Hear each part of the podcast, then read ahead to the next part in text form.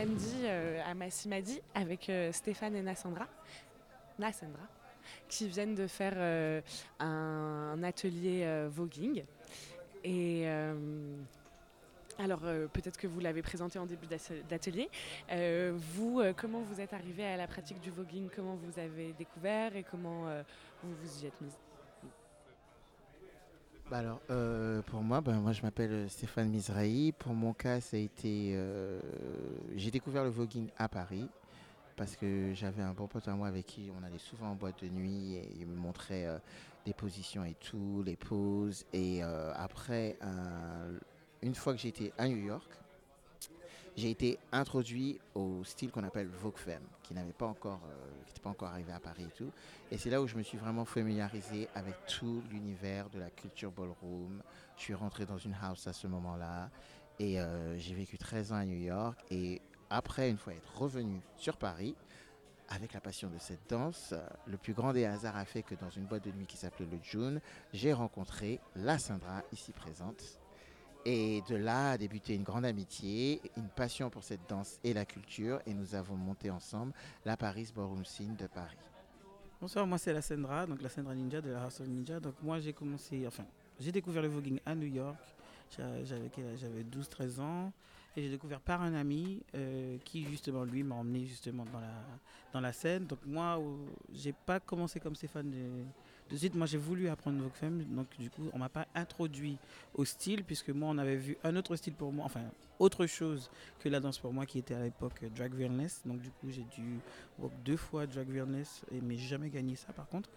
Euh, et ensuite, j'ai vraiment voulu apprendre euh. Donc, du coup, j'ai commencé à apprendre Vogue avec euh, mon ami qui va me justement introduire à la ballroom et tout ça. Donc, après, après quelques années de perfection, moi-même, donc, d'essayer de faire quelque chose, puisque c'est difficile de faire quelque chose tout seul dans la communauté, puisqu'il faut quelqu'un pour vous, pour vous, vous enseigner. Il vous faut un mentor. Donc, n'ayant pas vraiment de mentor, donc c'était un peu plus difficile au départ. Et ensuite, euh, je suis venu euh, à Paris. Après quelques années, bon, je savais déjà danser un peu. Je savais déjà danser euh, la danse en elle-même.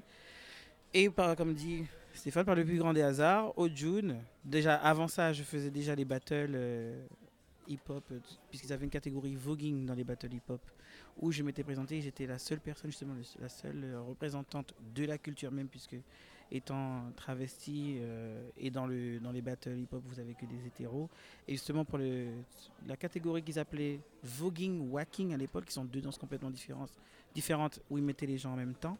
Moi, je suis arrivé et j'ai été très surpris de voir que des femmes, des six women, euh, dans, euh, dans cette catégorie-là, enfin, à vouloir faire du, du voguing, alors que dans la ballroom, quand moi j'étais dans la ballroom, j'ai pas vu de femmes faire euh, Vogue Femme. Donc du coup, j'étais un peu, pas dire. Euh, et puis surtout qu'il y avait deux danses dans la même catégorie parce que les organisateurs à l'époque ne savaient pas du tout ce que c'était en fait. Donc du coup, mettaient euh, deux choses en même temps et en plus pensaient que voguing ou walking étaient des danses de femmes, alors que c'était des danses qui sont issues de la communauté noire LGBT de New York pour voguing et de, euh, de, la, de West Coast pour euh, Walking. Donc du coup j'étais un peu choqué que tout soit en même temps puisque c'est pas du tout la même musique. Euh, L'un se danse sur le disco, le se danse sur, de la house. Euh, voguing il y a des styles différents et Walking ça reste quand même un, un style avec quelques, quelques variantes. Mais c'était un peu, un, peu, un peu bizarre. Et puis après, j'ai rencontré Stéphane en 2009 justement au June. Et puis euh, voilà, on s'est rencontrés là. Et puis euh, au cours d'un battle dans la soirée, nous sommes devenus amis. Puisque bon voilà, voguing c'est une danse de battle. Et de là, euh, j'ai commencé à monter la scène parisienne, qui s'appelle la ballroom scène parisienne, qui maintenant a presque, presque 10 ans. avec maintenant, au départ, bon, il n'y avait pas de house, hein, et maintenant on est avec 15 house. Donc des, des c'est quand même des familles. Euh, donc des familles de substitution, puisque bon, pour les, ce qui est différent pour les, les gays de la diaspora et les gays noirs, euh, la vie un peu, est, un peu différente d'un gay euh, caucasien, on va dire ça comme ça. enfin, un gay qui a des privilèges comparé à nous qui n'en avons pas, ou qui en, qui en, avons certains. Les privilèges, justement, on les a dans notre communauté. On les a pas à l'extérieur. Donc, du coup, c'est pour ça qu'on était obligé de créer une communauté parce qu'on a besoin justement de se retrouver, parce qu'à l'extérieur, justement, on ne se retrouve pas. Euh, les, les, standards de beauté, c'est pas nous. Enfin, tout ce que vous voyez dans la société, c'est pas pour nous, en fait. Donc, du coup, c'est fait pour une certaine euh, population et la nôtre est toujours mise euh, un peu au rebut. Donc, du coup, on a créé.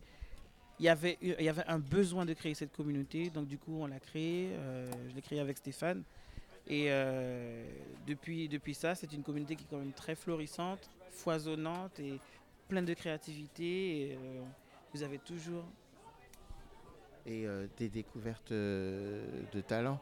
Euh, moi, ce que je tenais aussi à rajouter, c'est que la culture ballroom permet à la communauté LGBT, qui, est en majeure partie la diaspora noire, vu nos problèmes d'acceptation, de s'accepter.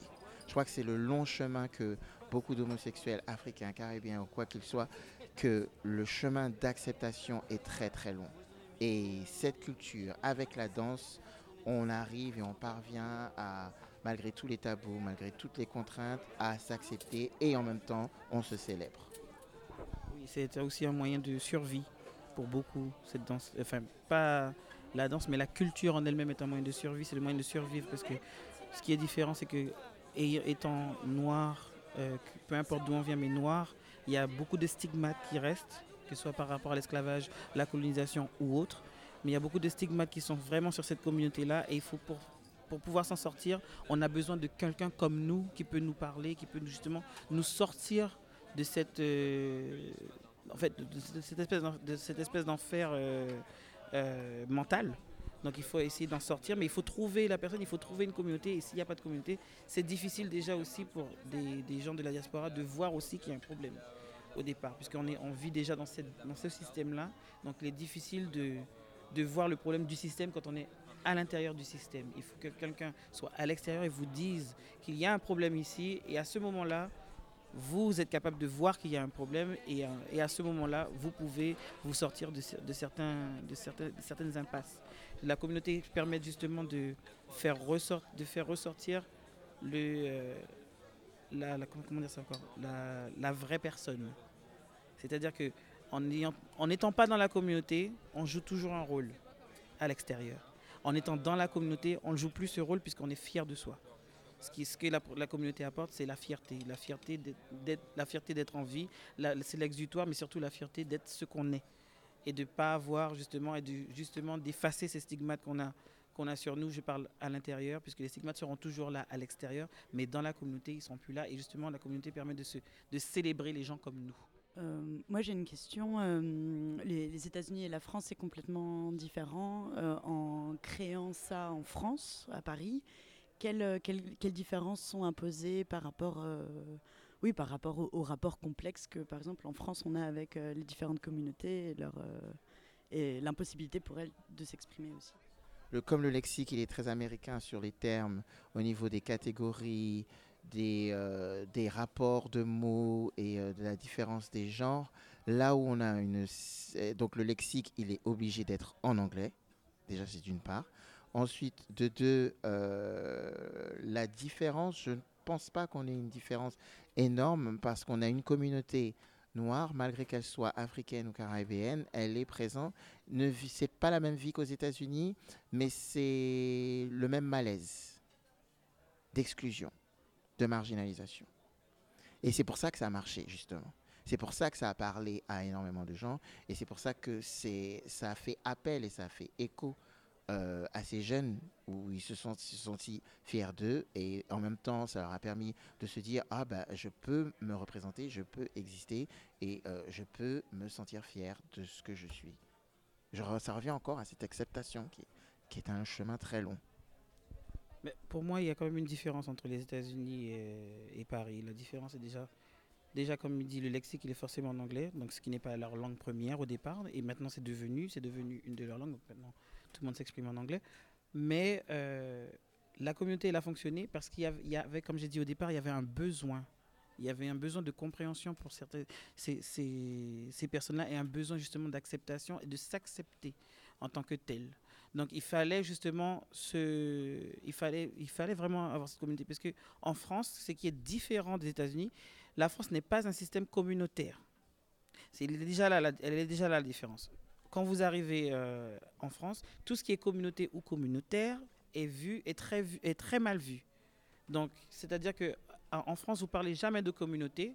On parle toujours de, gens ensemble, mais en même temps, les gens, les gens ensemble, entre guillemets. C'est-à-dire que les gens d'horizons différents, on va dire, vont se retrouver parqués dans des cités, ce qui revient à un ghetto, qui revient justement à la politique des États-Unis. Il y a, il y a Mathieu déjà. Donc déjà, là déjà, il y a déjà un problème. Ensuite, la différence aussi avec euh, les États-Unis, c'est que la population est différente aussi. C'est-à-dire que la, la, population en France, on a, un public euh, de tout horizon comparé aux États-Unis les États-Unis, ça reste quand même un, melting pot, oui, mais qui reste quand même de la même région. C'est-à-dire que vous avez des gens de la Caraïbe, des gens, quand je dis de la Caraïbe, même si euh, les gens ils aiment dire latino, latino, un latino, ça reste quand même une situation géographique, c'est des gens qui viennent de la Caraïbe ou d'Amérique centrale. Donc ça reste quand même le continent américain. Ce qui est différent en France, vous avez des gens justement du continent américain, de la Caraïbe et de l'Afrique, et c'est des cultures complètement différentes c'est pas il n'y a pas une culture qui vaut plus que l'autre c'est des cultures différentes. Et ça va se ressentir dans la danse aussi parce que la façon d'aborder les choses va être différente. La façon de parler va être différente. Mais elles se rejoignent quand même dans la dans la communauté parce qu'elles vivent toutes à Paris et vivent toutes dans un système commun. Ce qui n'est pas ce qui n'est pas pareil aux États-Unis.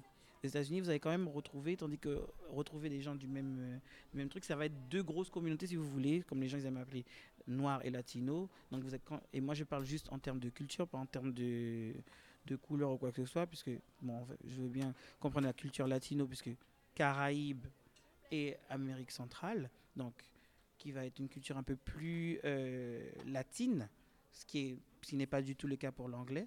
Voilà, donc euh, latine, euh, langue latine, donc ça peut être français, ça peut être espagnol. Donc voilà, ce genre de choses. qui est différent à, Paris, vous avez des composantes différentes. Vous avez justement l'Afrique, et l'Afrique est un continent. Vous avez plusieurs pays d'Afrique. Donc plusieurs façons de s'exprimer, plusieurs façons de parler, plusieurs... plusieurs euh, voilà, c'est pas forcément... C'est pas parce qu'on vient d'Afrique qu'on parle tous la même langue en fait.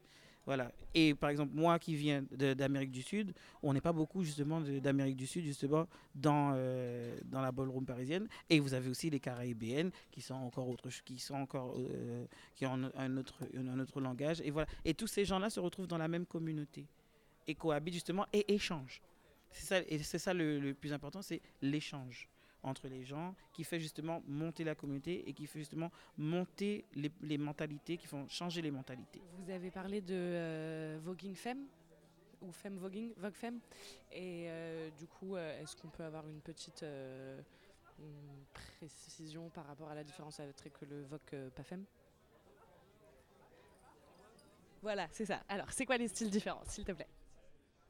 Alors, en voguing, vous avez trois styles différents. Donc, vous avez Old Way, Old way qui est la manière, euh, qui est ancienne manière en anglais, vraiment dit, donc l'origine, où ça va être des angles, des poses, des angles et, euh, et des lignes. Voilà. Euh, très, ça va être très carré, très militaire, pas féminin justement, mais très élégant. On va être dans ça. Ce, ce qui va être la version extrême, qui va être New Way. New Way, c'est nouvelle version vous allez avoir la même chose que vous dans des lignes, des angles, du posing. Mais attention, là où il y a la différence, c'est que l'extrême vient avec la contorsion. Là, on vient avec de la contorsion. C'est aussi plus fluide que Old Way. Old Way va rester très vraiment carré. Et là, on rentre dans une espèce de fluidité, c'est un peu plus coulé. La musique est un petit peu plus rapide aussi, donc ça va changer. Et ensuite, Vogue Femme, qui est la danse des trans et des traves à la base. Donc elle est là la différence. Donc Femme, F-E-M, femme, féminine, femininity, féminin, tout ça, tout ce, genre de choses. Donc c'est la danse où on va mettre en, en, exergue justement le corps de la femme, mais la femme trans. Pas juste cisgender, mais la femme trans, la femme au sens large du terme, oui, mais la femme, surtout la femme trans, puisque c'est une danse qui vient, qui vient vraiment d'elle ou qui vient justement célébrer leur corps à elle. C'est pour ça qu'elle est aussi sexuelle et qu'elle est aussi euh, euh, très. Euh, en fait, façon, voguing, c'est une danse identitaire. À identité sexuelle et aussi très identitaire. Donc, du coup, Vogue Femme revient justement à cette identité de trans et à cette sexualité aussi, qui est différente justement du reste des sexualités.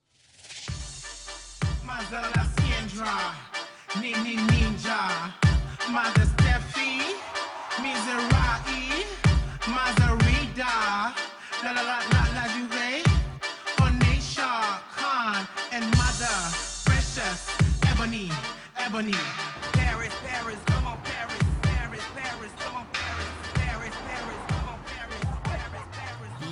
On, Bisous, chronique mutante.